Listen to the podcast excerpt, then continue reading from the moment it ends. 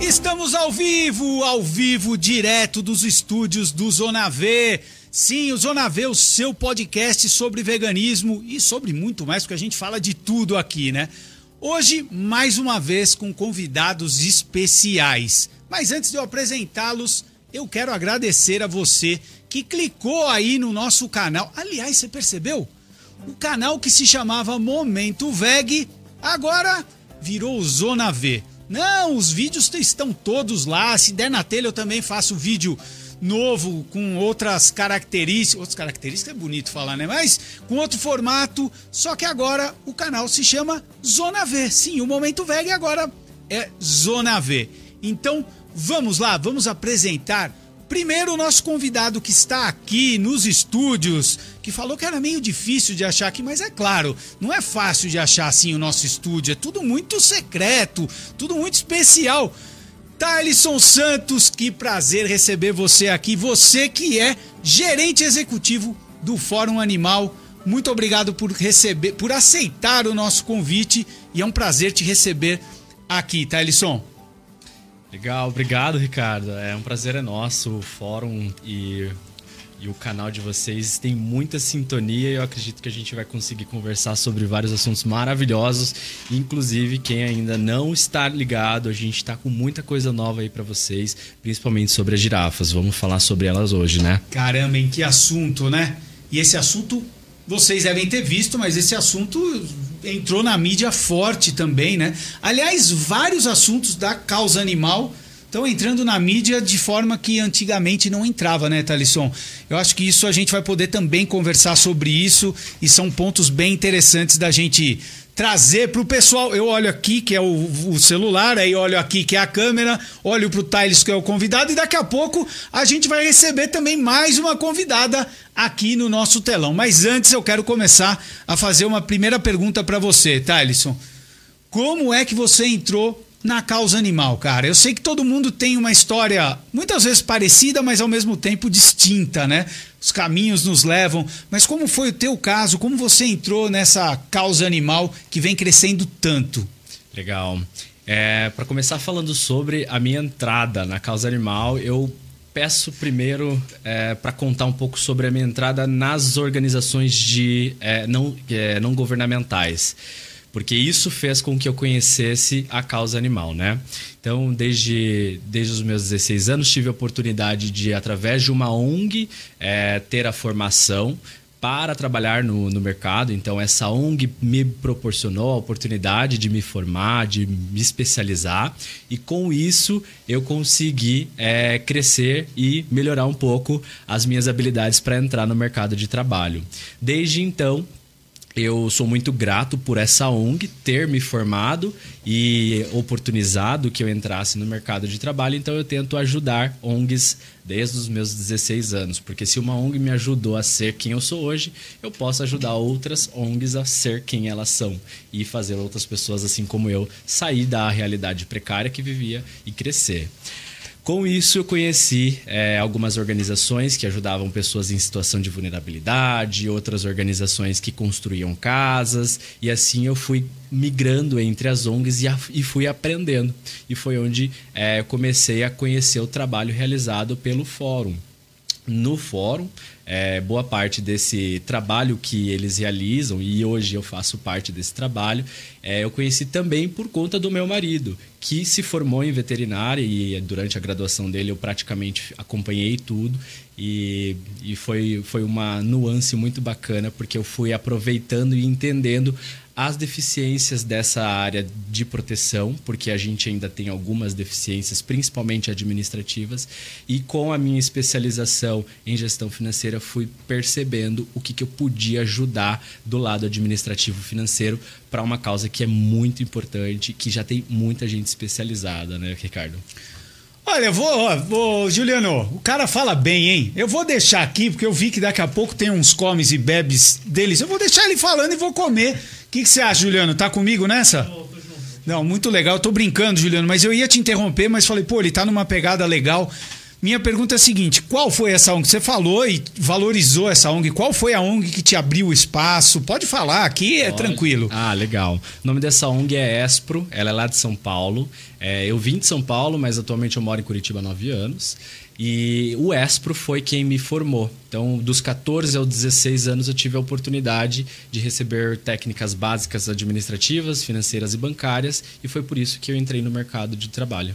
Espro, Espro. me desculpa a minha ignorância, mas eu não conheço. Que, qual que é o trabalho que eles realizam? O Espro ele faz o seguinte: ele coloca jovens na idade entre 14 e 16 anos para fazer um curso básico. Dentro desse curso, a, nós recebemos a capacitação para entrar no mercado de trabalho como um todo. Então, você percebe pela idade que dos 14 aos 16 eu ainda estava estudando uma escola co comum curricular. Você entrou como estagiário, então? Ou não? Você já Não. foi trabalhar mesmo? Dentro do Espro, eh, eu fiz um curso e para depois disso, depois desses dois anos, eles me indicarem para fazer entrevista. E daí foi onde eu fiz entrevista em alguns bancos e eu e passei no, no Banco Santander. Ah, eu pensei que você ia falar que era no Bradesco. O Bradesco, quem não lembra? Até o Juliano lembra. O Bradesco que fez. O que, que você achou daquilo, hein? Já que você falou de banco, o que, que você achou? Foi uma bela propaganda pra campanha, né? Olha, eu na hora que eu vi, eu falei, nossa, eu tô sonhando ou o Bradesco fez alguma coisa que logo ele vai se arrepender? Porque todo toda empresa que faz isso vem lá o agronegócio e Pau. Pau. Aí, dois dias depois, o Bradesco já tirou do ar e a gente já pensou: vamos, vamos lá, vamos fazer alguma movimentação. E a gente pensou: quer saber? Daqui a pouco essas empresas elas vão perceber que elas que estão ficando para trás. Boa. E as empresas que não estão se comprometendo de verdade, elas vão voltar atrás de todos nós veganos que estamos crescendo, essa população maravilhosa, e a gente vai conseguir tomar a consciência e não apoiar mais essas empresas, quem sabe. Legal isso, Thaleson, porque eu acho que é uma coisa que surgiu né, no assunto. Eu gravei, inclusive, você aí que está assistindo, o Thaleson acompanha o Zona V na Rádio 89. Se não acompanha, fala que acompanha, tá, Thaleson? Só para só reforçar. Mas tem muita gente, sim, é que a gente está em Curitiba, é um pouco mais difícil a gente acompanhar. Mas na Rádio 89, o Zona V, que foi aonde ele começou o projeto, né? Ele volta nessa segunda, 22 e 30 Então coloca aí na sua agenda, Thaleson. Por que, que eu tô falando isso? Porque eu comentei, eu nem ia falar sobre isso, mas eu tive que falar sobre o que aconteceu, sobre essa polêmica, bem rapidinho. Bom, tá na hora da gente receber a nossa outra convidada que está longe, mas digamos que está longe do espaço, né? No, no, no, na- no espaço, parece que ela está no espaço, que é isso? Oi, cara, tá louco? Como assim? De espaço, ela está longe, de distância, era isso que eu queria dizer, mas está perto da gente, fazendo um trabalho super legal. A Vânia Plaza Nunes já está no- na linha, Juliano? Na linha? Na- Nem Ô, antigo falar isso, né? Na linha. Olha a Vânia aí. Olá, doutora Vânia, tudo bom? Eu tô bem, e você? Como é que você tá, Ricardo? Que alegria estar com você aqui, com o Thaleson. E muito obrigada do convite, viu? Para mim é uma honra estar podendo estar com vocês aqui. Ah, imagina, Vânia, eu que agradeço e quero te fazer uma pergunta agora inicial. Tá bom o som aí? Tá fazendo um eco? Como é que tá? Não, o som tá ótimo. Eu te peço só para você ver o negócio da luz aqui, porque eu tentei dar um improviso e eu não sei bom, se né? ficou bom do jeito que tá. Tá bom assim? Tá bom, tá bom, Vânia, tá ótimo, ficou tá bom. jóia. Você já pode ser contratada para fazer trabalho de iluminação. Ótimo. Arranjei mais uma coisa para poder ganhar vida se eu precisar. É, bom. boa, Vânia.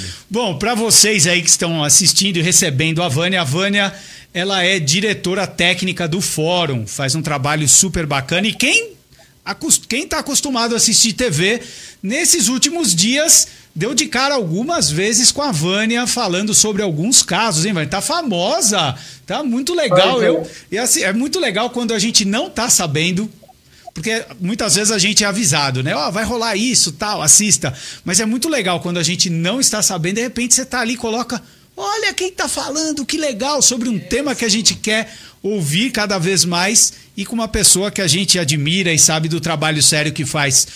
Vamos lá, Vânia, eu vou fazer a mesma pergunta que eu fiz é, pro Tylisson. A causa animal vem crescendo muito, a gente vê. É claro que quando a gente fala isso, a gente tem que ter a noção de que crescer é uma coisa e estar onde a gente gostaria de estar é outra. né? Então a gente tem um caminho enorme ainda para percorrer. Mas eu queria saber de você. Como é que você começou? Eu sei que o fato de ser médica veterinária já é um, um fator natural, né? ou deveria ser né? natural de estar tá, é, relacionado com a causa animal. Mas como é que foi essa interação, essa vontade de fazer parte do movimento mesmo, né? E não só de ser uma pessoa técnica formada.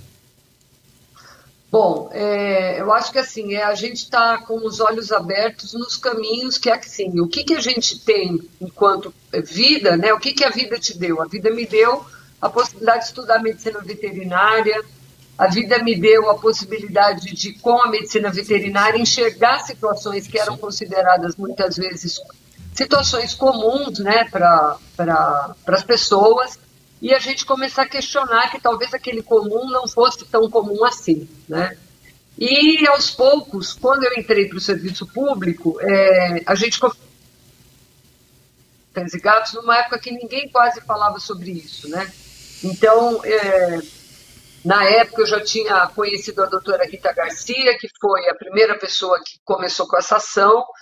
A gente aqui em Guarulhos começou no ano seguinte uma ação de manejo populacional e o trabalho que nós fizemos aqui ele foi muito bem avaliado e nós fomos convidados para apresentar um trabalho num congresso. E ali eu conheci o que estava nascendo, que era o Fórum Nacional de Proteção e Defesa Animal. Então, naquele momento, eu conheci pessoas que eram pessoas que lutavam né, pelo direito dos animais, com temas, com situações muito diferentes do que a gente tem hoje em dia, situações bem mais desafiadoras exatamente naquele momento. É, e com o passar do tempo, pouco tempo depois, eu fui convidada para fazer parte desse grupo de pessoas, né? E nunca mais deixei, tá, Ricardo? Porque eu acho que ali eu achei minha turma, né?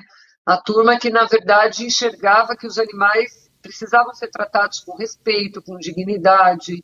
É, e assim eu fui cada vez mais me dedicando, não como uma atividade, como a gente sabe hoje em dia que muitas pessoas trabalham na proteção animal, e isso é muito importante, né? Acho que um dos bons exemplos do crescimento do movimento de proteção e defesa animal é a gente ter pessoas que trabalham com isso, né?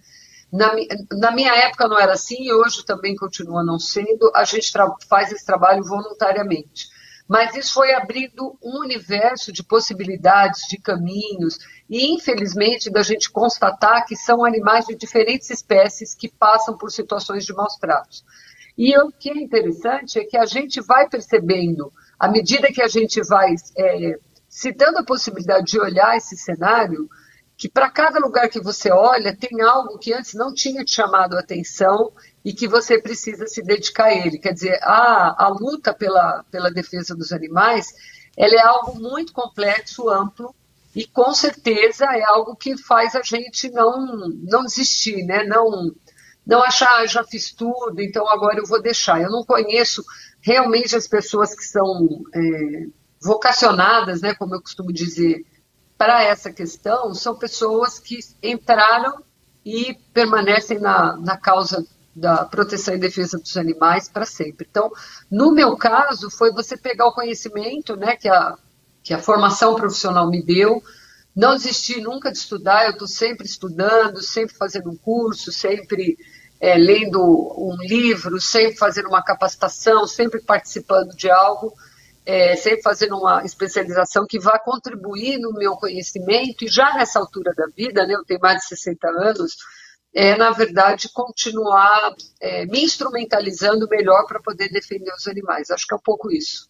Muito bom, Vânia. E você falou algo que é interessante. Além das pessoas não não deixarem, digamos assim, a grande maioria das pessoas entra nesse, nesse ambiente da proteção animal, né, da causa animal, e é difícil sair, né? Porque a gente é envolvido, né? E você percebe que tanto as, as conquistas quanto as derrotas, digamos assim, não gosto de falar o termo derrota, mas os revés, diga, digamos assim, nos dão mais força para continuar, né? Se a gente conquista, a gente se anima. Se a gente tem um revés, a gente fala, não, tenho que ter mais força. E dentro desse ambiente a gente tem também polêmicas e nem sempre isso é algo interessante, né, doutora Vani. A gente vai entrar num assunto aqui sobre as girafas, porque eu quero saber bastante sobre essa questão. Eu acho que o público também que está assistindo também quer saber. Mas mesmo dentro da causa animal, existem visões diferentes, né?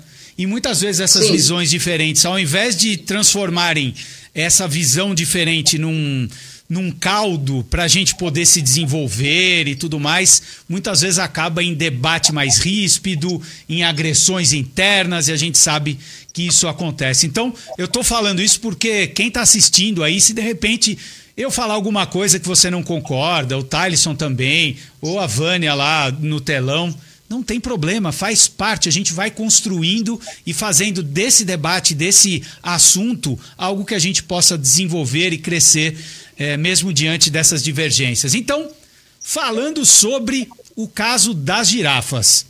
Você assistiu? O caso das girafas, você que está acompanhando aí, ganhou a mídia, ganhou a imprensa, é, quando três girafas que chegaram, elas não chegaram sozinhas, vieram com um grupo maior, mas três delas, de repente, foi anunciado que, num processo de adaptação para irem para o Bioparque, no Rio de Janeiro, acabaram morrendo.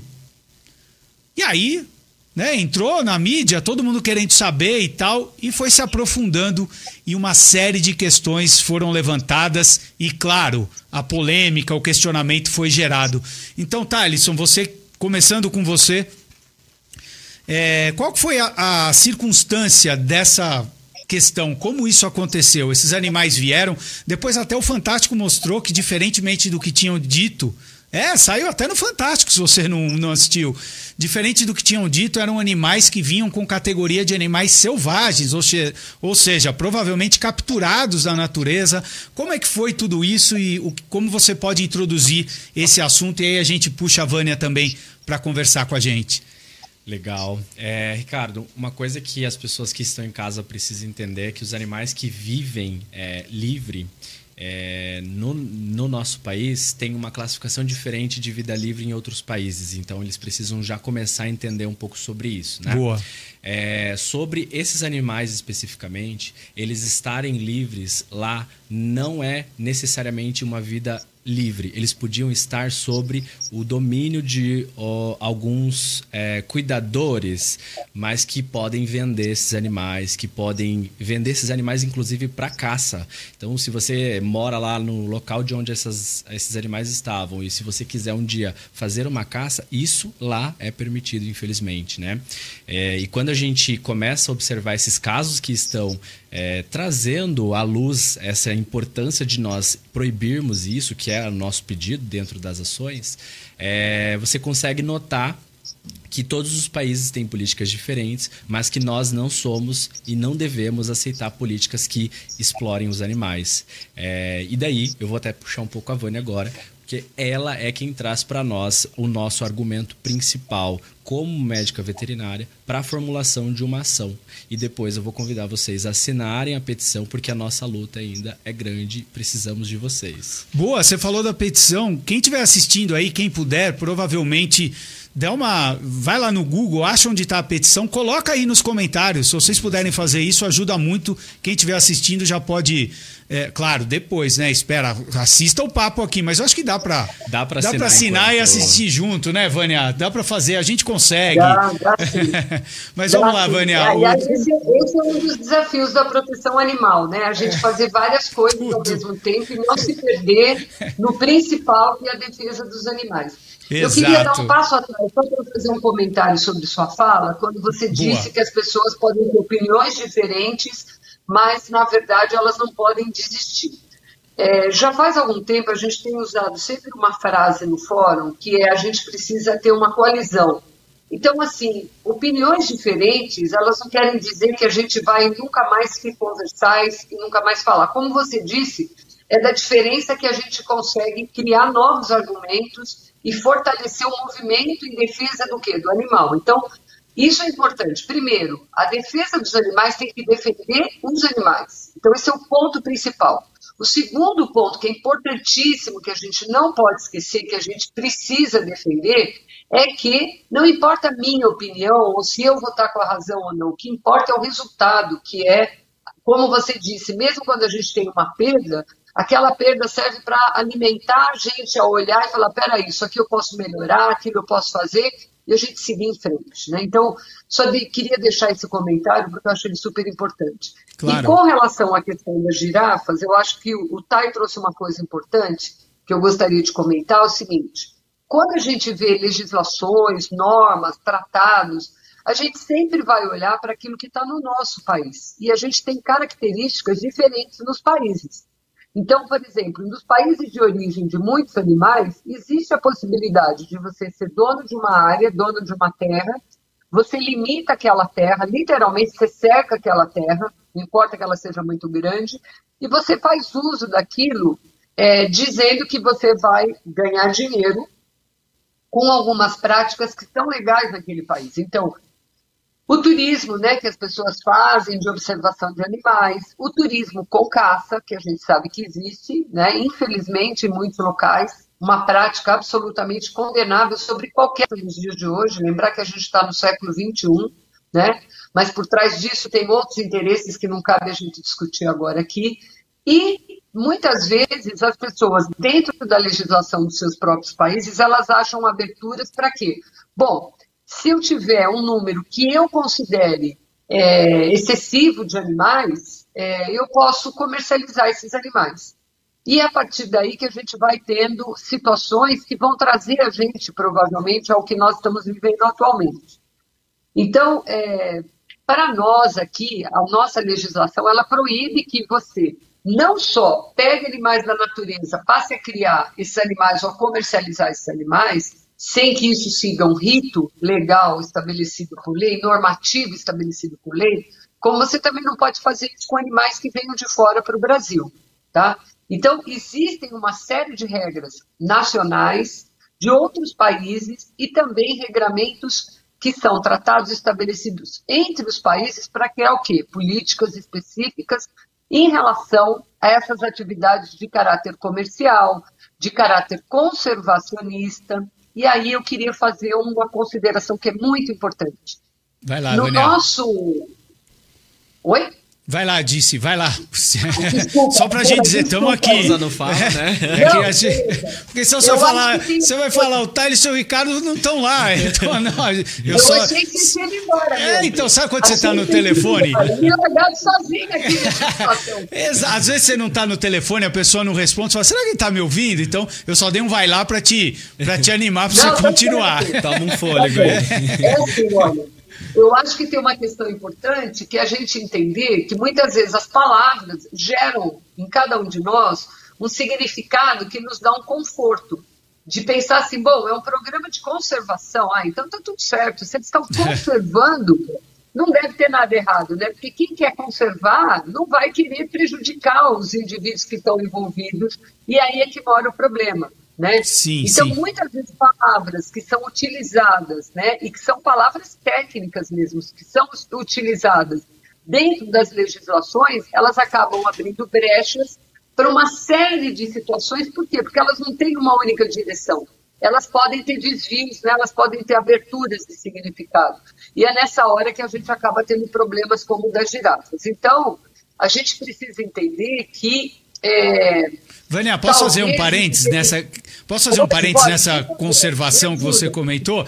Não, até porque quando a gente pensa em conservar, a ideia que a gente tem é que a pessoa está preocupada com o animal. E muitas vezes não é isso.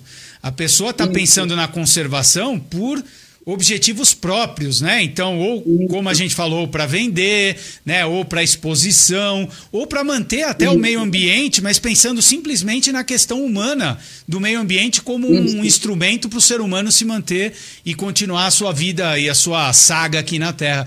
E isso realmente gera muitos equívocos na forma como lidar com esses termos que parecem ser muito amigáveis para os animais, mas podem ser, digamos assim, até mesmo perversos, né? É, é, é o caso, eu acho, Ricardo. Você definiu muito bem agora e eu acho que você usou as palavras corretas. A conservação, ela dá uma ideia de proteção, de um termo amigável, né, de um termo acolhedor.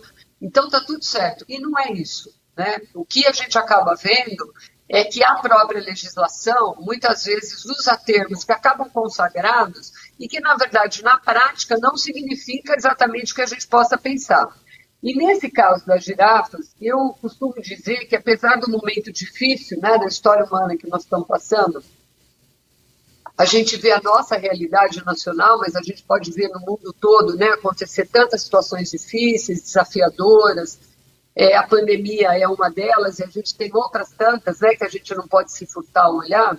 Elas estão fazendo com que a gente se defronte com questões que eram tratadas de forma corriqueira no dia a dia, a gente está tendo que olhar com cuidado para elas. Né? E essa questão uhum. da, da, da importação, do comércio de animais, do emprego de animais, da existência desses locais que dizem que são é, locais para conservação de espécies, é, serem é, muitas vezes é, tratados né, como locais bons e, na verdade, escondem por trás, única e exclusivamente, uma atividade de caráter comercial como qualquer outra.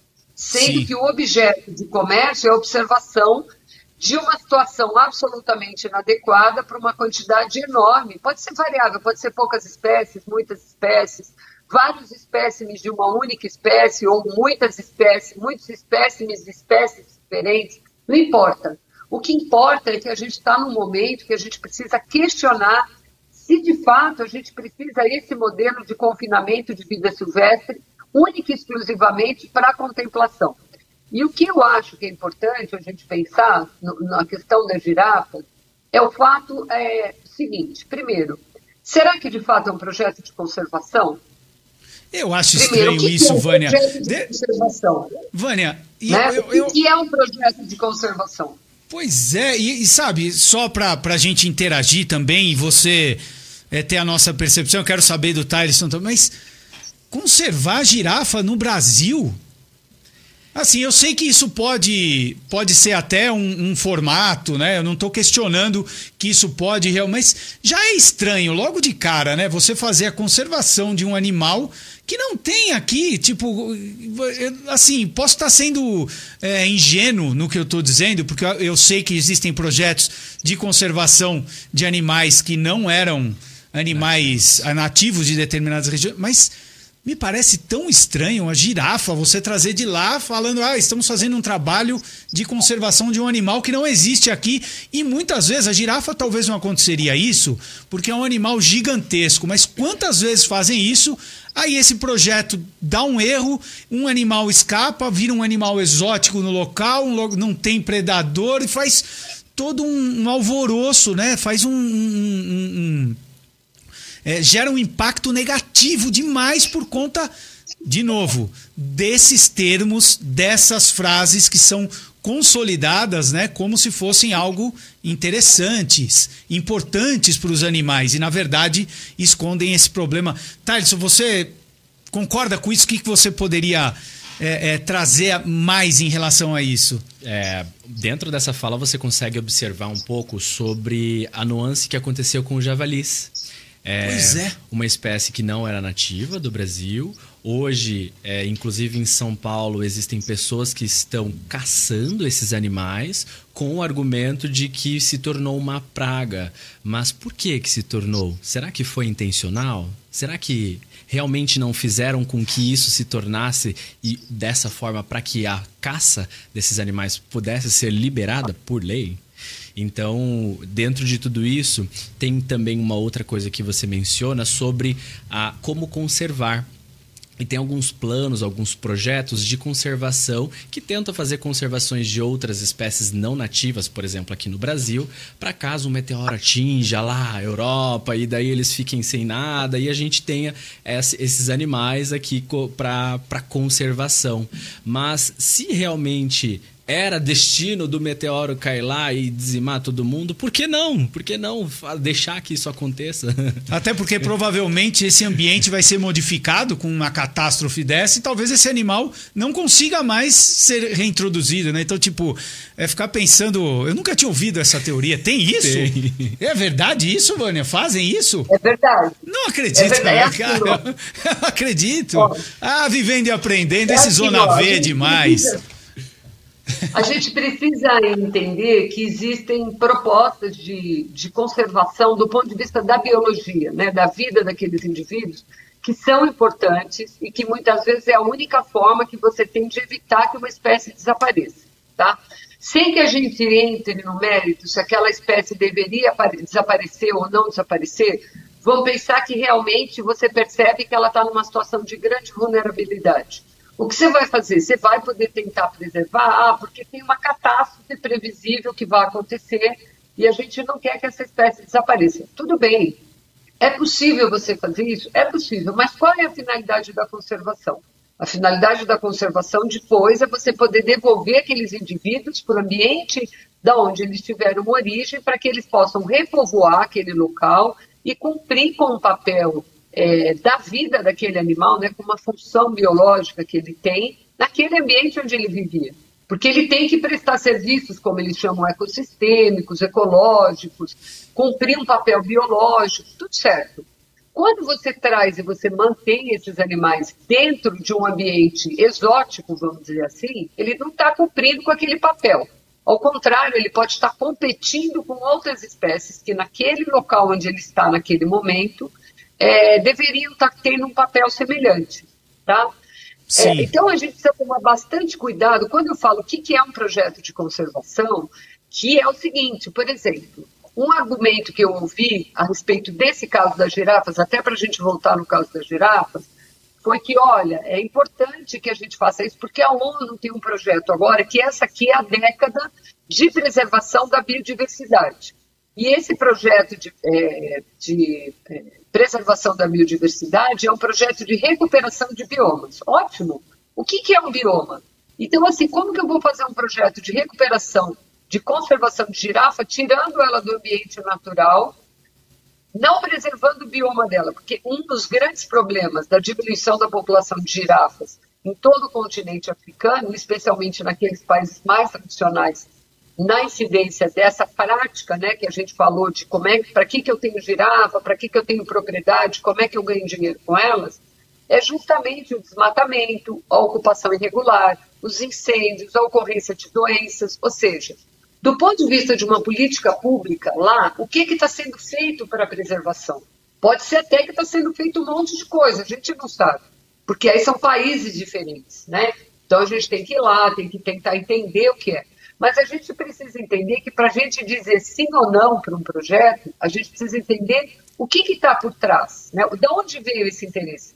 Será que de fato eu trazer 18 girafas para cá eu única e exclusivamente estou pensando na conservação. Ah.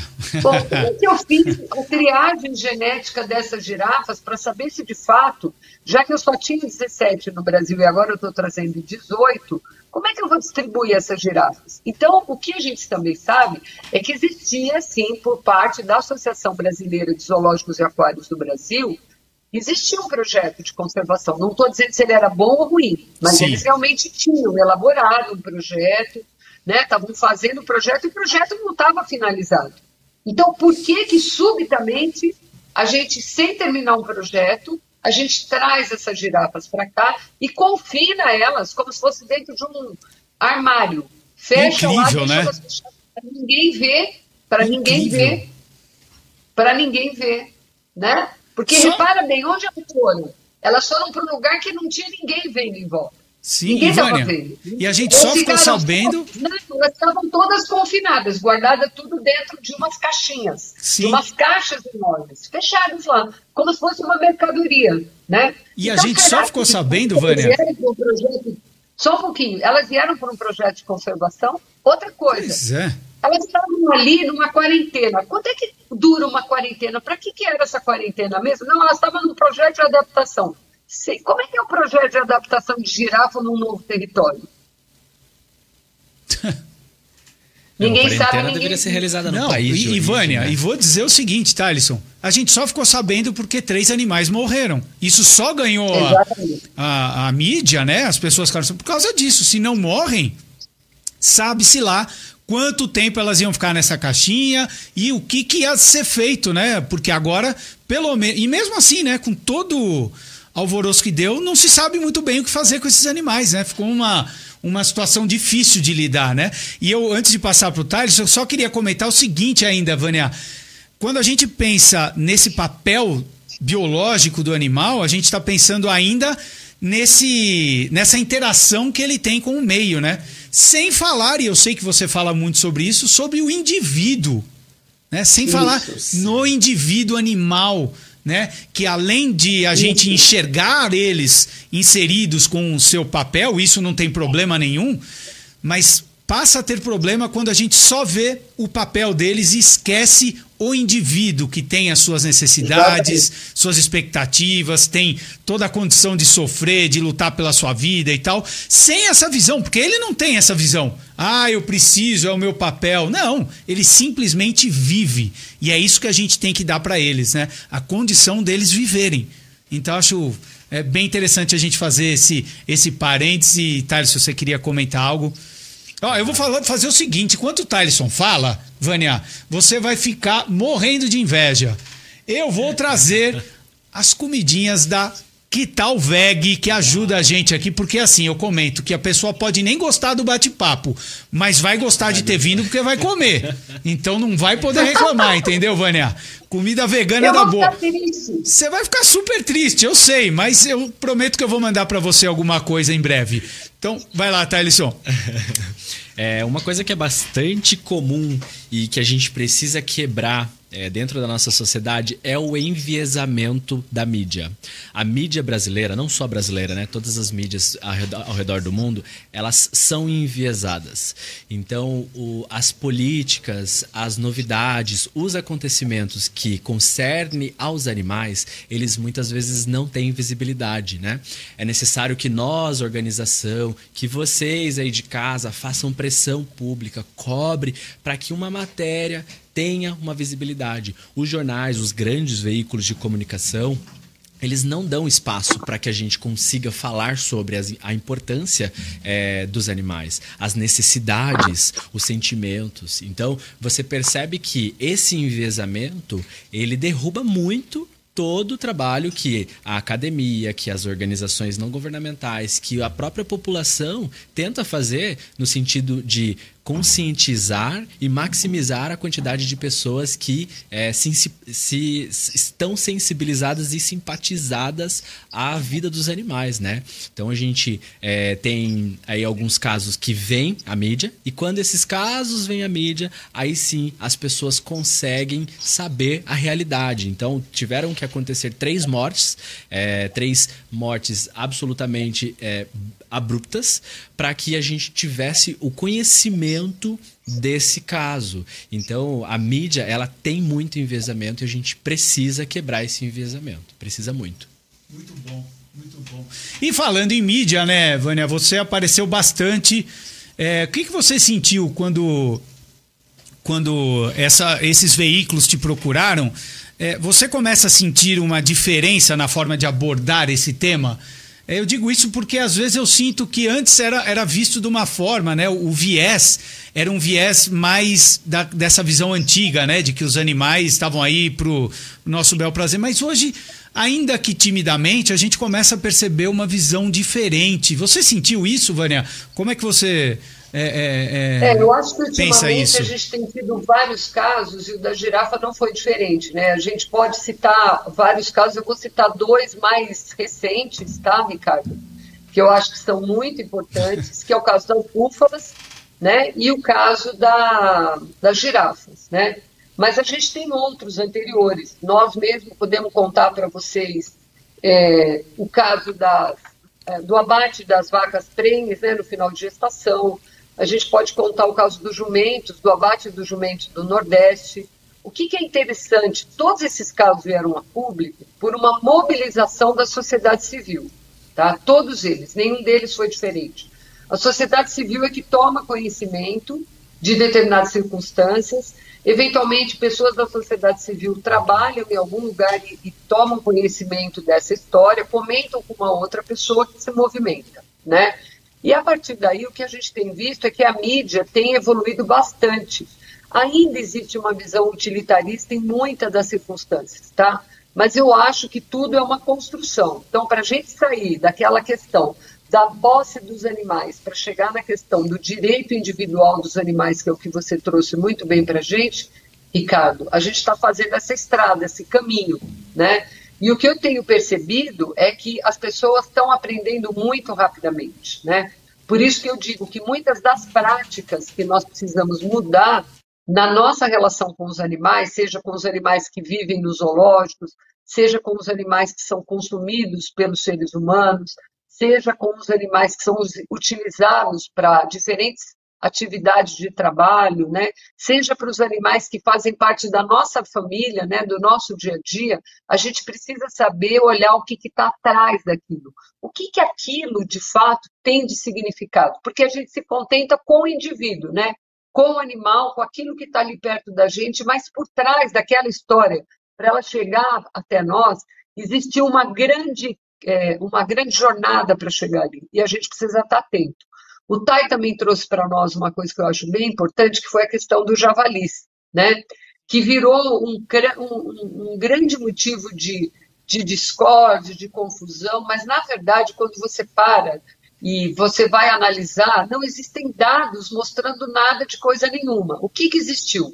Uma autorização que foi feita por um órgão ambiental de forma, é, vamos dizer assim, não completamente avaliada, né, para atender uma, uma demanda é, de necessidade de pessoas que queriam testar, aumentar o número de espécies animais que podiam ser usadas na gastronomia é, brasileira, né? Então, e também não era uma questão nem para alimentação de quem precisaria, vamos dizer assim, se você quisesse usar esse argumento, não, porque as pessoas precisam comer, não, não era isso, era uma gastronomia com alto valor econômico agregado. Uma iguaria, né? Tipo né? uma iguaria, né? Exatamente, uma iguaria, exatamente. Um luxo.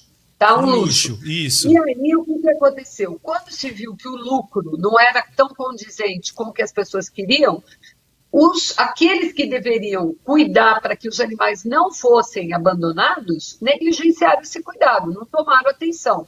E as pessoas que eram responsáveis pelos animais, donas que tinham pagado por eles, também não cuidaram. E aí nós chegamos numa situação onde é, existe uma grande argumentação de que precisa se liberar de fato a caça, tudo que a gente ouviu falar em relação à caça hoje no Brasil, tudo, sem exceção para qualquer espécie, para qualquer coisa, tudo que eu ouvisse falar sobre liberação de arma, tudo está visando desenvolver uma coisa que não faz parte da nossa prática cultural e eu tenho certeza não vai vir fazer, que é a prática da caça no Brasil. Sim. Então a ideia é que a gente passe a, do mesmo jeito que esses países africanos, todos que a gente falou, que tem uma lei que autoriza, que as pessoas podem ir lá para olhar, que as pessoas podem ir lá para caçar e que as pessoas podem ir lá para olhar e caçar. E eu também posso comercializar isso do ponto de vista econômico e não do ponto de vista da conservação, é o que as pessoas estão querendo fazer aqui. Por quê? Por trás disso existe um verdadeiro arsenal de interesses de caráter comercial para que isso se implante no país. Então, o javali, ele é a ponta do iceberg de uma série de outras demandas, né? Ele mostra a ineficiência realmente de você conseguir administrar é, uma questão ambiental complexa, que era trazer um animal que comprovadamente já existia muito conhecimento sobre isso, deveria ser cuidado com muita atenção, porque ele tinha uma facilidade de adaptação, ele tem um comportamento bem mais é, invasivo do que outras espécies, enfim, uma série de características, e não se cuidou. Então, toda vez que a gente não presta atenção, é importante a gente entender que a sobra vai ser para quem? Para nós, vai ser para a população. Quem vai arcar com os custos disso são os nossos impostos né? Porque Sim. os benefícios de tudo isso vão ser distribuídos para meia dúzia de pessoas que vão ganhar muito dinheiro com isso. Mas para a população vai sobrar o quê? Ter que mudar a lei, fragilizar as legislações que a gente tem de proteção, vai ter que investir mais dinheiro, então vai faltar dinheiro, porque o bolo do dinheiro para investimento no país, no estado, no município é só um. Se eu vou dividindo mais pedaços, as fatias vão ser menores, eu vou ter menos investimento, onde eu deveria ter investimento adequado para garantir uma melhor qualidade de vida para aqueles indivíduos, especialmente os mais vulneráveis. E aí a gente vai incluir o quê? Os animais que estão próximos da gente, né? Por exemplo, os animais de estimação. Então a gente também tem que entender que quando a gente fala de política pública, ela tem que ser uma política pública que inclua todos. todos os mais vulneráveis, e dentro dos mais vulneráveis, com certeza, estão todas as espécies de animais que estão submetidas aos nossos interesses humanos, em qualquer categoria que você queira. Então, existe uma ligação muito mais ampla que a ideia de programas, eu tenho certeza, como o seu, é cada, cada programa está trazendo algo que vai contribuir para a reflexão das pessoas. Né? Sim, então, hoje sim. a gente está falando muito das girafas, a gente, eu sei que você já falou sobre outros assuntos muito significantes, como com a professora Larissa Runcos há pouco tempo, com o professor Vicente Ataíde, e outros tantos, né? Que você. É que os dois são muito queridos, amigos, Uhum. né? Então me vieram rapidamente na memória. É, eu acho, é, Ricardo, que essa tarefa ela é fundamental, porque nós só, enquanto entidades de proteção, enquanto técnicos, né, que estamos é, todo o tempo observando, nós precisamos do apoio da sociedade civil para assinar um abaixo-assinado, para ajudar a fazer uma movimentação junto aos seus legisladores, aos legisladores do seu estado, federais, para sair na rua e fazer manifesto quando a gente pode, né? para fazer escolhas corretas quando você vai se alimentar. Ou seja, se a gente não faz esse equipamento completo, a gente não faz essa cadeia. Então, para todos esses assuntos, né, o que você faz é, é super importante e a mídia, né, e aqui eu, eu volto na sua pergunta, né, a mídia tem evoluído muito, os jornalistas estão bem mais investigativos, né? A E mais sensíveis, né, Vânia? Eles estão investigativos mais e mais sensíveis ao, ao- aos Mas fatos, né? ainda falta o reconhecimento individual de uma forma mais completa, como Sim. você falou muito bem, né? Porque os indivíduos têm suas próprias necessidades, eles precisam ser respeitados pelo direito à vida que eles têm, como eu tenho, como você tem, como o Tai tem. Então, assim, as pessoas precisam entender isso, né? A gente Sim. não pode instrumentalizar a vida deles no nosso interesse e na nossa necessidade apenas. Não, a gente vai chegar lá, Vânia, mas antes da gente chegar lá, eu quero saber se você viu a gente comendo. Porque vi. tá bom, hein? Tá bom, hein, Thales? Fala a verdade. Eu vi, Eu vou virar ó, paniquete. Ó, aqui, ó. Mas então, eu vou puxar outro assunto agora. E eu vou fazer uma pergunta longa para vocês ficarem falando e eu comer tudo, que aí o Tyson fica com raiva também. Fica vocês dois e eu como tudo. Mas ó, quero de novo agradecer o pessoal da Quital Veg que traz esses é, esses que, essas delícias, né? Mimos. Tem esses mimos, salgado, doce, suco. Fica aqui em São José dos Pinhais é mais uma opção para você que de repente fala, poxa, queria mudar minha alimentação, Não sei queria consumir nada de começar. origem animal e tal. Tá aí uma chance. Tá uma chance não, tá aí uma opção e o Thales só aprovou, né? A Vânia não, mas o Thales só aprovou. Thaleson, Tá me outro- devendo essa, Ricardo. Tô, pode deixar. Quando a gente se encontrar. Aliás, bem rapidinho, você lembra a primeira vez que a gente se encontrou? Onde foi? Então, Não, Não? Foi em Jundiaí. Não. Foi em Jundiaí na Mostra Animal de cinema que Ah, teve lógico aí. sim, Sim. Isso mesmo. Exato. Assim mesmo. Revelando a idade já. Sabe por quê? Eu lembrei disso, Vânia, porque foi Tem lançada. uma idade, tá?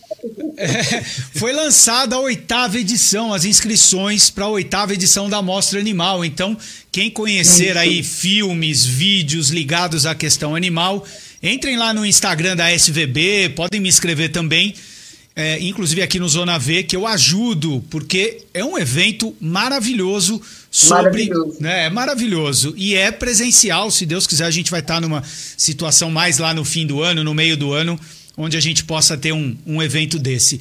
Mas, Thales, outro assunto que rodou muito, e eu vou te perguntar, estou segurando aqui, não como, foi o caso da Pandora. né? também foi algo que gerou uma comoção inacreditável. Eles encontraram, né? Foi uma, uma, assim, uma alegria enorme que a gente pôde acompanhar. É, e as companhias aéreas, muitas pessoas têm essa questão de como os animais são tratados, né? Tanto as companhias aéreas quanto as, as companhias de, de que fazem turismo e tudo mais, né? E eu sempre tive uma relação. Olha que interessante, né? É, eu sempre, a gente fez um trabalho durante algum tempo e a gente conseguiu algumas vitórias em relação ao treinamento de comissários e comissárias de bordo que a prática deles, eles eram largados em algumas situações na floresta, em e tinham que abater animais. Galinha. galinha. Então isso hum. era real, né? E há pouco tempo a gente viu que saiu, eu não sei exatamente se foi um ofício, uma normativa, uma normativa que não mais era necessário. Ainda que não proibiam, porque é proibido, para mim é proibido isso, né? A legislação não permite você matar um animal dessa forma, né? É, mas já determinando que não é obrigatório e recomendando que não se tenha mais isso e usem vídeos e tudo mais. Mas esse da Pandora estourou na mídia também que foi o caso, para quem não lembra, foi o caso da cachorrinha que estava é, fazendo uma viagem, ela ia o, o é, ia fora ter do Brasil. É, mas ia ter uma escala, uma de... escala, não, né? ela ia de Recife. Olha aqui, eu vou explicar. Ela vai lá, Vânia, vai lá, que eu vou comer. Vai lá que eu vou comer. Vai. Ela ia de Recife para Navegantes. Só que não é um voo direto. Tem um voo com conexão em São Paulo. Uma escala. Na conexão, na conexão, segundo eles contaram, quando eles abriram a, a mala do, do avião para tirar e para fazer a conexão, ela tinha quebrado a caixa e ela fugiu. Eles não conseguiram capturar e ela ficou perambulando pela região do aeroporto. Mas né? foi provado Tanto que ela, ela não quebrou a caixa. Ela não Sim, quebrou, né? É isso que eu falei. Ela quebrou a caixa. Não, não. Depois o dono eles, conseguiu provar que ela não quebrou. É, ela segundo não eles, tinha quebrado a caixa. Aí o que, que aconteceu? Ela sumiu e o dono, brilhantemente, falou assim: não, eu quero a minha cachorra de volta, vocês vão dar um jeito. E poucos dias antes dela ser encontrada, eles suspenderam as operações, porque eles estavam pagando por uma equipe especializada nessa questão e não conseguiam achar, né? E ela foi encontrada por uma pessoa que trabalhava ali na área elétrica, se eu não me engano, do aeroporto, e por um acaso ela estava deitadinha embaixo de um viaduto ali dentro daquela área gigante, né, que é o aeroporto. Então você tem muitas áreas de passagem de uma área para outra por cima, né, de por, pistas, né, que cruzam uhum. por cima de uma área vegetada e ela estava ali. E eles viram e foram lá e conseguiram. Esse rapaz conseguiu ele pegar o animal, avisou, enfim, deu tudo certo. Né? Que história, né? Que história. É, ela passou por muitas necessidades, porque ela ficou bem magrinha, então ela deve ter assim, sofrido, porque por ser um animal doméstico, as pessoas falam assim, ah, ela, ela se virou, ela se vira, né? Se não vira. É assim, ela não se virou, né? O animal não vai sofrer só fisicamente, ele vai sofrer mentalmente. Ele está acostumado com uma pessoa, uma casa, uma família.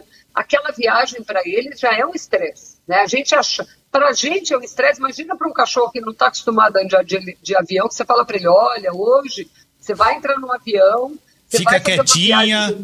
fica quietinho, vai ser super legal. Para ele, ele está entendendo que é uma coisa super diferente, né? Que gera uma, um comportamento nele de expectativa, de ansiedade, de né? O que está acontecendo? Aquele barulho, aquela movimentação, né?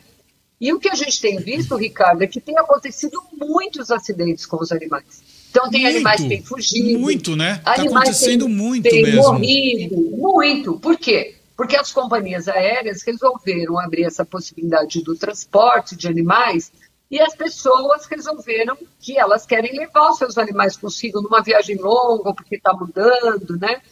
E aí o que a gente percebe é que a forma de fazer isso é tratar, que eles têm feito, é tratar o animal como uma mercadoria. O animal não é uma mercadoria, né?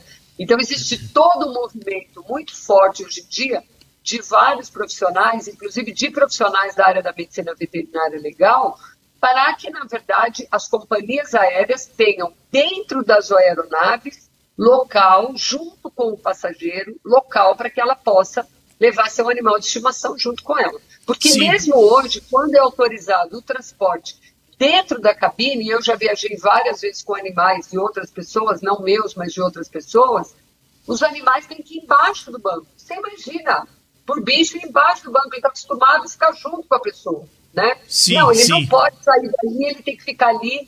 Então eu já vi de tudo, eu já vi gato, já vi cachorro pequeno, já vi pessoas de idade, muita idade, sem acompanhante, com o cachorrinho, o cachorro desesperado, a pessoa desesperada que eu tive que fazer por ser veterinária. Fui lá, me apresentei, falei: olha, eu posso ficar, ajudar, auxiliar, porque a pessoa tem muita idade. O animal está super impaciente, a pessoa está inconformada. Daqui a pouco nós vamos ter dois problemas: o cachorro e a pessoa. E a pessoa, sim. A pessoa está passando mal. Então não existe um preparo.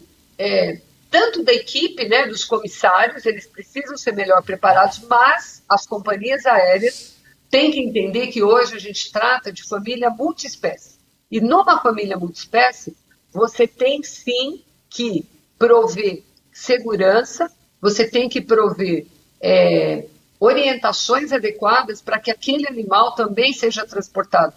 Primeiro, com segurança para ele próprio, e depois para todas as pessoas, a família, o acompanhante daquele animal, as outras pessoas que estão no voo, né? Sim, sim, então, eu acho que falta, falta a gente pensar que isso não é só monetizar um procedimento, mas sim pensar em todo um protocolo que precisa ser feito e pensar que também temos situações excepcionais. Esses dias teve um caso aqui em São Paulo, em Viracopos, aqui pertinho de onde eu moro, que um, um hamster não uhum. pôde embarcar. E aí você fala assim, pelo amor de Deus, por que, que o hamster não pode embarcar, pelo amor de Deus? Se tinha tudo. Aí depois o hamster conseguiu autorização, a juiz autorizou. Aí eu fiquei pensando, como é que eles vão transportar um hamster sozinho daqui para lá? Vai aonde agora o hamster? Ele vai dentro do avião ou ele vai lá embaixo na mala para ser mais um problema? Pois e é uma viagem de longa duração, né? Então é complicado, Ricardo. Sim, não, com certeza, Vani. E eu, eu queria saber do Thales, você acha que é isso também, Thaleson, que as companhias não estão preparadas, tipo, colocaram isso como uma opção, mas não se prepararam pensando nesse aspecto que a Vânia é, trouxe pra gente? Sim, é, a gente consegue até inclusive retomar um pouco sobre o processo de matar a galinha lá para os processos de comissários. Uhum. Talvez será que isso daí não seria uma boa para que as pessoas entendessem que os animais precisam morrer para eles comerem? Sabe? Você diz um chacoalhão para é... Não, tem muita gente que chora, que fica desesperado, Exato. que não consegue fazer aquilo. E... Né? Isso acontece, a gente tem relatos. Eu tinha porque a gente fez uma uma moção, né? Uma, a gente fez uma carta, criou todo um, um material, enviamos e tem vídeo de pessoas chorando e tal. Você acha que isso de repente tem esse chacoalhão? Tem super, tem super. Tem estudos, inclusive publicados em 2021, que demonstram os impactos psicossociais nas famílias que têm como o pai ou a mãe que trabalham em abatedouros. Sim. É, é, esse ato de você matar animais, seja para você comer ou não, ele causa um impacto no ser humano também. Não só naquelas vidas que já por si só têm valor. A só vida dos animais já seria o valor suficiente para a gente parar de fazer. Mas Sim. se você quer um adicional, tem a vida do humano que também está fazendo aquilo, né? Sim. Então talvez esse processo de fazer com que as pessoas matem a galinha, talvez sensibilize essas pessoas. Não quero que vocês matem galinha. Tá? É, isso que eu ia falar, gente. O, o Tylerson não, está falando, vamos sou, matar a galinha para vocês verem. Não, ele está dizendo um efeito que isso pode gerar. Isso. E eu acho que, inclusive, já. Olha, eu gosto muito que os, os assuntos vão, né? Ah, se conectando, é muito legal trazer isso que você é, é, apontou também traz outra questão, né? Quando a gente escolhe por determinado alimento, nós não só estamos gerando esse tipo de, de sofrimento, morte, crueldade contra os animais, como também nós estamos impondo isso a pessoas que vão ser, né, sua vida será simplesmente estar dentro de um abatedouro matando animais, o que você falou. Se matar um animal, dois, gera. Imagina a pessoa que vive oito horas por dia, ou seis, depende lá de como é, ou mais, né? Que a gente sabe que pode ser mais, matando animais o tempo inteiro. E pior, tem gente que fala assim: ah, mas aí a pessoa acostuma. Pior! Se a pessoa acostumar, é pior. Porque olha o que a gente trouxe de perspectiva para uma pessoa que ficar matando animais é algo que para ela é rotineiro, é familiar. Difícil isso, né? É, a ciência, inclusive a ciência veterinária, tem um trabalho muito grande desenvolvido na teoria do elo, é, que consegue conectar a violência que é causada e infringida contra os animais com a violência familiar. Então, tem estudos que provam que existem mais chances das pessoas que maltratam os animais maltratarem outros seres humanos. Então, se você considera ou não como um maltrato o abate do animal, aquilo por si só já vai gerar algo naquele ser humano que está realizando. Imagina o que essa dessensibilização não pode causar nas suas relações familiares. Nossa, né? é muito mesmo, né? Muito. Vânia, quer comentar algo sobre isso ou é, é, como esse assunto foi, né? De repente a gente está no abatedouro. É. Mas eu acho que. E é muito é, interessante. eu acho que a gente fala pouco sobre esse assunto, sabe, Ricardo? Eu acho que esse assunto é muito importante. Muito, Eu acho muito. que as nossas escolhas, elas impactam a vida de outros indivíduos e a gente não para para pensar. O Tai falou muito bem que talvez isso gere impacto, porque se você pensar nos povos antigos, que as pessoas tinham seus seus hábitos alimentares, e mesmo recentemente, eu que tenho mais idade, posso dizer isso para vocês, antigamente a gente não saía, as pessoas não saíam comendo carne todo dia, elas comiam carne de vez em quando, em momentos onde você tinha uma comemoração, por exemplo. Então a família fazia, e tinha quase um ritual para isso. E mais antigamente, tinham rituais mesmo, né? As pessoas ritualizavam a morte, pedindo que é, quase como se aquilo fosse uma, uma licença para ela poder fazer aquilo e poder se alimentar daquele animal. E o que acabou com isso foi o processo produtivo. Né? Então, a ideia do processo produtivo é invisibilizar tudo isso, inclusive a cadeia produtiva humana que tem que existir para que você tenha no seu prato algo que você vai consumir em poucos instantes, né? vai, vai sentir um, um paladar que vai ser para você agradável e que, na verdade, você pode ter a mesma sensação prazerosa sem dor, sem sofrimento, sem violência, sem nada disso, se a pessoa se dispuser a começar um dia por semana, eu vou mudar minha alimentação. Bom, legal, gostei, achei opções interessantes como a que você trouxe aí para nós. Olha, tem alternativa. Não, mas dá muito trabalho, não dá nada. Hoje a gente vai em qualquer lugar, tem uma disponibilidade de fazer, né? tem canais que ensinam. Hoje a culinária é algo prazeroso, né? algo para você fazer coletivamente, na família. Então você tem como aproveitar essa possibilidade, basta você se dar o, prazer. Por quê? Porque por trás tem sofrimento. E como o Tai bem falou, existem é, comprovações que mostram que para você, é, quando você é negligente com uma vida, você vai tornando isso uma rotina, você passa a achar cada vez mais comum o sofrimento do outro. O sofrimento Sim. do outro não te incomoda, né? Então, talvez, se a gente quisesse pensar do ponto de vista espiritualista ou do ponto de vista que vocês possam achar esotérico que seja, talvez esse acúmulo todo, né, de tanta omissão e negligência está trazendo a gente para um lugar cada vez mais necessário a gente olhar e discutir esses assuntos de fato. Será que eu tenho direito de submeter o outro a uma situação de conviver, levantar e dormir dias e dias, semanas, meses, anos, com eliminar a vida de um animal para você se alimentar? Né? Eu acho que vale a Sim. gente refletir. Acho que esse seria um programa muito bom para a gente convidar outras pessoas e para a gente poder ampliar essa discussão. Acho que esse tema é fantástico e só para você saber, quando a gente começou a mudar a questão dos canis, né, que antigamente a carrocinha passava, recolhia, deixava três dias e matava.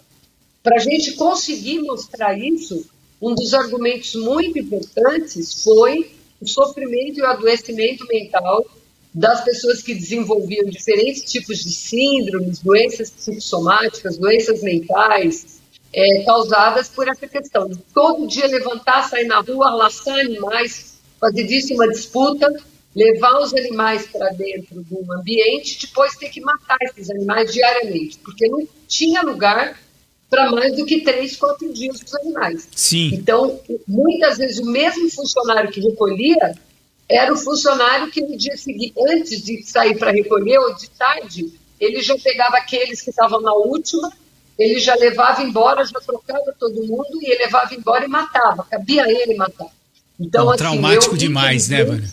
É, eu, infelizmente, demais. infelizmente, vi muitos desses relatos e posso dizer para você que são inesquecíveis do ponto de vista da gente parar e falar assim: será que, que a sociedade tinha o direito de fazer isso com essas pessoas? A ciência tinha o direito de fazer isso com essas pessoas? Enfim. Pois é. E você, vocês até comentaram sobre alimentação, né? A Vânia comentou, Thales, e claro, aqui a gente vai falar muito sobre isso né? Lembrando que toda quarta às 18 horas, lembre-se aí, hein? Eu sempre olho errado, qual que é? Aquela ali. Às 18 horas a gente tem o Zona V ao vivo aqui no canal Zona V no YouTube. E também tem o podcast no Spotify. Depois de uns dias eu solto lá. Mas o que eu ia comentar é que esses dias saiu um estudo aí, né? Ah. Uau, não vai dar pra gente falar muito disso, mas saiu um estudo falando que aquela ideia de que a carne foi tão importante para a evolução, que para mim, né, eu sei que vocês têm a mesma visão, que para nós, para os dias de hoje, nem muda muito se fez diferença ou não. O fato é que a gente vive hoje com a possibilidade de se desenvolver e ter uma vida super saudável sem esses alimentos, né, de origem animal, mas surgiu um, um estudo, né, um pesquisadores questionando essa teoria de que foi realmente tão importante a carne. Então, sim, Vânia, esse é um assunto que com certeza vai sempre vir aqui visitar o nosso Zona V. Mas eu acho que a gente nem comentou sobre. Acho que só foi citado rapidinho, mas um outro assunto que surgiu e que a gente viu a mídia falando, que a gente sentiu, foi a questão das búfalas mesmo, né? Eu tô falando isso porque dia 24 vai ser lançado também um vídeo, tá? Um documentário. É, dia 24 é o pré na verdade é o lançamento desse do Órfãos do Leite. Se inscrevam lá, quem não souber direito, entra no site da SVB ou mesmo no Instagram da SVB. Eu estou divulgando também. Você também está divulgando, né? Tá todo mundo divulgando. Não perca o que vai ser também uma transmissão ao vivo no YouTube e depois vai ter bate-papo, tal, vai ser bem legal. Mas esse caso das búfalas chacoalhou mesmo, né? Eu acho que talvez só é comparado e eu acho que pegou um patamar mais alto em relação às porcas do Rodoanel, né? Quando acontece alguma coisa desse tipo, como as pessoas se sentem é, mexidas, né? E, e, questionam coisas que normalmente não querem questionar. É, vocês acham que, nesse sentido, se as pessoas visitassem os locais onde são produzidos tanto carne, queijo, leite, ovos, elas teriam a sensação parecida? Ou essa das búfalas foi muito diferente porque o cara abandonou? Como é que vocês veem isso? Tá, Alisson? Eu começo, depois eu passo para a Vânia. É, não, definitivamente, se as pessoas visitassem a produção, independente de que tipo de animal, elas pelo menos repensaria o seu consumo, pelo menos. É, isso seria o mínimo que ela faria. O, o, máximo seria deixar de comer imediatamente, porque é impossível você chegar e perceber que uma galinha vive dentro de um, um espaço do tamanho de uma folha de uma A4 e você achar que isso é normal. Já que a galinha não pode abrir as asas, que isso é normal, que os bicos delas são cortados com laser simplesmente porque elas ficam estressadas por estar apertadas umas do lado da outra e elas começam a bicar umas às outras. Aí para evitar isso, em vez de soltar elas, a indústria vai lá e corta o bico, sabe? É, sem contar muda forçada. Conhece a muda forçada? Muda forçada, terrível. Muda forçada deixa o animal de 7 a 10 dias sem alimento para que aconteça a troca das penas e faça com que o animal volte a botar ovos. Então ela, ela fica sem alimentação, pouquíssima água até às vezes eles dão, e ela volta a repor os ovos, que é o produto que o, que o cara está interessado. Então você percebe que essas práticas, quando você está lá no dia a dia, você consegue pessoalmente ver um mínimo disso, você automaticamente fala: nós, como, como sociedade, é, fizemos o plano errado. Porque hoje você produz milhões de animais para alimentação e mesmo assim existem pessoas com fome no Brasil. Existem pessoas com fome no mundo inteiro. Então, se esse era o plano, se o agro é tão pop assim, por que, que as pessoas não estão é, saindo da miséria, alimentando-se então a gente precisa é, pensar, primeiro pensar e trabalhar depois daí com todas as outras práticas cruéis que a gente vê como esporte, considerar que é uma prática que no passado era considerada cultura de outro país pode ser utilizada aqui no nosso país falando que ah, é esporte, é cultura. Não, gente, nós estamos no século 21. Chega, não dá mais para usar o argumento cultural. Você está falando de qual esporte? Só para o pessoal saber. Que vaquejada, esporte, né? Esporte, né? Vaquejada, rodeio. É, a gente tem bastante. Até mesmo a farra do boi, que é farra proibida, também foi trazida Exato. de fora, né? Não tem nada a ver com a nossa cultura, né? Exatamente. Então a gente pega todos esses cenários que nós do Fórum lutamos em várias diferentes frentes e tentamos fazer com que as pessoas entendam, no mínimo, que se ela estivesse ali, ela deixaria de ou comer ou de financiar. É, empresas que financiam o rodeio e falam para nós assim: ai, ah, mas durante a pandemia tá difícil, mas patrocinar o rodeio ela tá conseguindo. Sim. Demitiu, demitiu todos os funcionários, mas patrocinou o rodeio. Então, realmente, essas pessoas elas estão pensando é, no, no, ser humano que está ali ou ela está pensando na marca, no lucro? Sim. Que é o que tem mais no, no mercado. Lucro acima, acima de tudo, né? Infelizmente. Vânia, alguma coisa para falar sobre isso? A gente está chegando ao final, hein? Já passou uma hora e quinze, a gente já está chegando ao final do nosso é, bate-papo, hein? Só um comentário que Além de tudo que a gente falou, a gente não pode esquecer dos animais que vivem nos ambientes aquáticos, né? São Sim. animais super negligenciados por todos. Então, uma coisa muito comum que a gente escuta quando as pessoas estão mudando, só para ligar com o que você estava falando da questão alimentar, é o fato assim, ah, eu não como mais é, carne vermelha. Ok. Ah, eu não como porque tem a questão ambiental, o desmatamento e tal. Bom, eu não como mais o frango, não, porque eu vi as galinhas sofrem, é uma coisa. Bom, mas eu ainda como o, o, o peixe. O peixe eu ainda como, porque, lógico, a gente precisa. E o que, que é importante a gente olhar? São tantos desafios, né? a nossa capacidade de intervenção, de destruição e comprometimento é, de todos os ambientes terrestres hoje em dia já estão evidenciados. Né? Então já não tem mais aonde a gente não tenha interferido e causado impacto. Então eu acho que talvez como algo importante para a gente pensar nessa questão da mudança alimentar, é o desafio de realmente dar sossego para o mar, porque assim, é, a pesca predatória e a pesca industrial, elas estão levando a uma situação de degradação ambiental somada a depósito de lixo, que aí você pode ter os, o lixo mesmo como lixo, os resíduos líquidos, é, todo esse comprometimento, né, que a gente está vendo a destruição de ambientes que são vitais para a nossa qualidade de vida. Então, para quem acha que eu sou o primeiro, o resto vem depois, viu? Você está destruindo o ambiente aquático. Então, todo o papel que está na qualidade do ar, da água, da incidência de chuvas, de tudo que você quiser, ele está lá dentro do oceano.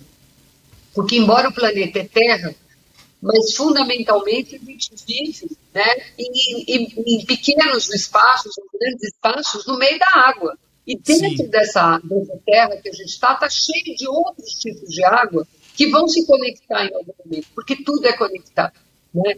Então, quando a gente pensa, bom, mas e a pesca? Né? A pesca esportiva pode? Não, não pode. Então, assim, a gente está cada vez mais sendo confrontado é, com mudanças que vão da nossa prática de alimentação diária, né, aquilo que a gente precisa para sobreviver, aquilo que a gente precisa para a gente usar no nosso dia a dia e aquilo que a gente pode ter como atividade de lazer e entretenimento.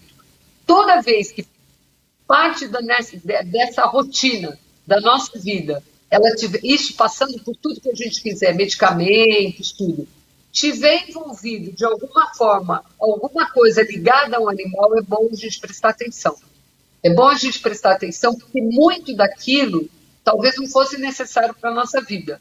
Por trás tem uma cadeia produtiva importantíssima, muito lucrativa, e o que menos importa é realmente a preservação. Não só daquele indivíduo, não só daquela espécie, mas de toda essa relação que está estabelecida entre os indivíduos. Então, é, sem dúvida é possível a gente mudar.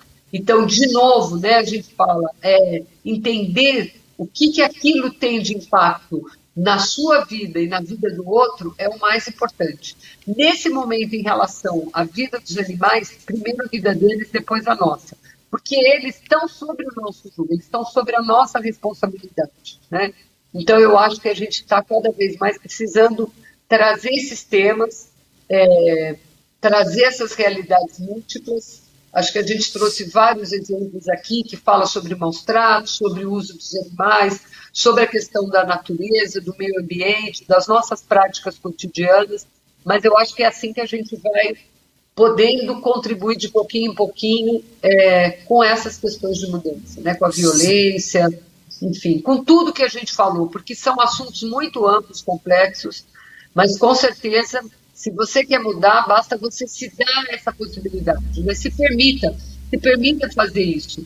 E não tenha medo, porque tem assim, bilhões de pessoas que já estão fazendo isso. Né? Sim. E assim talvez a gente vai conseguir fazer uma transformação ainda possível para poder. É, eu não sei se recuperar, porque eu acho que primeiro a gente tem que parar, porque recuperar é um outro processo. Né? Por enquanto a gente está ainda no processo de diminuir o impacto, de frear esse impacto, para depois a gente caminhar para um processo de recuperação. Eu acho que esse é o nosso maior desafio. Sim, Vânia, muito bom. A gente está chegando ao final. Quero reforçar, inclusive, sobre os animais aquáticos, que a gente tem, além dos animais né, na natureza, nos oceanos, nos rios, a gente tem agora esse absurdo da piscicultura, das fazendas, né, que produzem bilhões e bilhões de animais, e que é um outro problema que a gente também poderia falar aqui, mas a gente não vai poder. Eu vou pedir, Juliano, você consegue pegar aqueles livros que eu esqueci ali? Sabe por quê? Vânia e Tyson, esse mês é o mês do meu aniversário. É o dia 28 de fevereiro. Eu faço aniversário. Grande Juliano, obrigado. Olha, o Juliano apareceu nosso. Pô, não é mais oculto, não é mais o elemento oculto. Ô, louco, Juliano. Mas olha, eu tô. Eu pedi para ele trazer aqui porque nesse mês eu vou fazer promoções com esses dois livros que foram escritos por mim. Juliano, consegue mostrar pra galera aqui, ó? Esse aqui foi o primeiro, o último teste, fala sobre o uso de animais em pesquisas. E esse aqui apagou, ah, voltou. E esse aqui é A Última Morte, que é um livro que é a continuação que fala sobre toda a questão do veganismo e da nossa relação com os animais de uma forma muito diferente, porque são ficções investigativas. Vocês já leram? Ainda não, não, hein? Eu, vou, eu, eu vou... tenho só o primeiro, tô querendo o segundo já. Então tá, eu vou doar esses daqui pro fórum. Boa. Aí vocês rodam. Vou querer saber se vocês rodaram mesmo. Não vale ficar só com você, então. Não, brincadeira. E pro pessoal aí, ó, esses dois livros aqui, aqui. É, nesse mês, Vânia e Tyson, é frete grátis pro Brasil inteiro. Olha aí, hein? Louco. Bonito, ter, hein? Ter um cupom do fórum, né? Lá, marcou vamos, fórum vamos 10, 10% Já ganha mais ainda. Olha lá, já tá querendo me quebrar aqui. Mas então, gente, eu quero agradecer demais, Vânia. Muito obrigado. Eu sei que não é muito fácil participar de um bate-papo assim, é, de longo em casa, a gente fica preocupado com Sem o que está acontecendo. Iluminação, será que ficou boa? Pessoal comendo e você não pode comer. É difícil, eu sei. Então, quero agradecer demais você é, estar aqui com a gente e outros dias, outros convites virão para você bater um papo com a gente. Obrigado demais, viu, Vânia? Eu que agradeço, Ricardo. Para mim é sempre uma alegria estar junto com você, a gente poder fazer essa troca. Eu peço desculpa que às vezes as falas são longas, mas é porque a cabeça vai fazendo links né, e conexões com outros temas. E eu fico muito feliz né, que você traz nesse seu programa, no Zona V, uma possibilidade dessa troca, desse aprendizado, desse bate-papo. E eu espero que um dia eu possa estar aí. Né? Você já me convidou para estar aí presencialmente, como hoje eu não posso quem está aí é o Thay representando a gente aí do fórum. Queria agradecer muito, né, dele também estar tá aí com você. E vamos estar à disposição e sempre te acompanhando, te ouvindo para aprender mais e trocar mais experiências. Muito obrigada e parabéns pelo programa, pelo seu trabalho e pelos livros também. Obrigada do, do presente para a gente do fórum. Com certeza a gente te manda comentários depois. Tá, obrigado, Vânia. Obrigado de coração, viu? Ficou bonitinho o estúdio, hein? Fala a verdade. Ficou legal, né? Ficou muito bonito. É. Ficou muito legal. Que eu falei, ó. Você pode gostei. não. O pessoal pode não gostar do Ricardo, mas do estúdio, da comida aqui, com certeza o pessoal vai gostar. E aí, Thalisson, eu quero te agradecer também. Eu te conheci pessoalmente hoje, né? Então foi um prazer nesse sentido também. E com certeza é, outras possibilidades de você estar aqui com a gente conversando vão surgir. Muito obrigado e vamos continuar esse nosso trabalho, né? Então, suas palavras finais aí, Thalisson. Ah, eu agradeço, Ricardo. É, inclusive, vou até estender agora um convite para que você faça uma live com a gente lá no fórum para a gente falar sobre a realidade da indústria. Então eu e você vamos conversar e falar um pouquinho sobre o que eu contei aqui das galinhas, a gente pode falar sobre as porcas, todos os animais que a gente trabalha tentando minimizar esses impactos até que daí vocês consigam convencer as pessoas a parar de comer os animais. É, faço um manifesto que da próxima vez não convide uma pessoa tão qualificada quanto a Vânia para eu conseguir também ter o que falar e parecer que eu sou, do, sou gente boa. não, foi demais, Thales. Eu acho que a, o, acho que toda essa conversa, é, cada um trouxe aquilo que poderia agrupar dentro do assunto. Sim. Eu acho que a ideia foi trazer vocês dois, porque eu sei que vocês estão sempre se conversando tal. E eu tenho certeza que quem assistiu adorou. E se você entrou agora, perdeu aí o bate-papo tal, vai ficar gravado. E não deixe de compartilhar. Vamos fazer esses.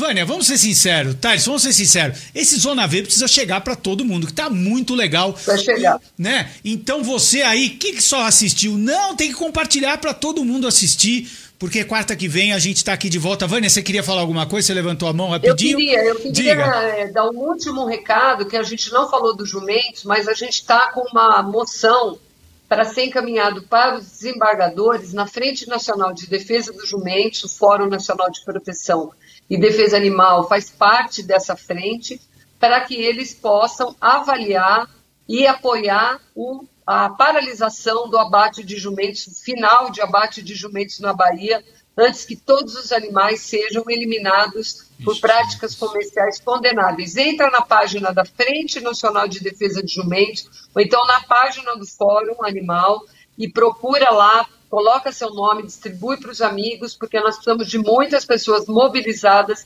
pelos jumentos que não têm muitas vezes a visibilidade da mídia que outras espécies animais têm e que estão prestes a desaparecer, especialmente no estado da Bahia, pela prática do abate, gente. Obrigada e desculpa, viu, Ricardo?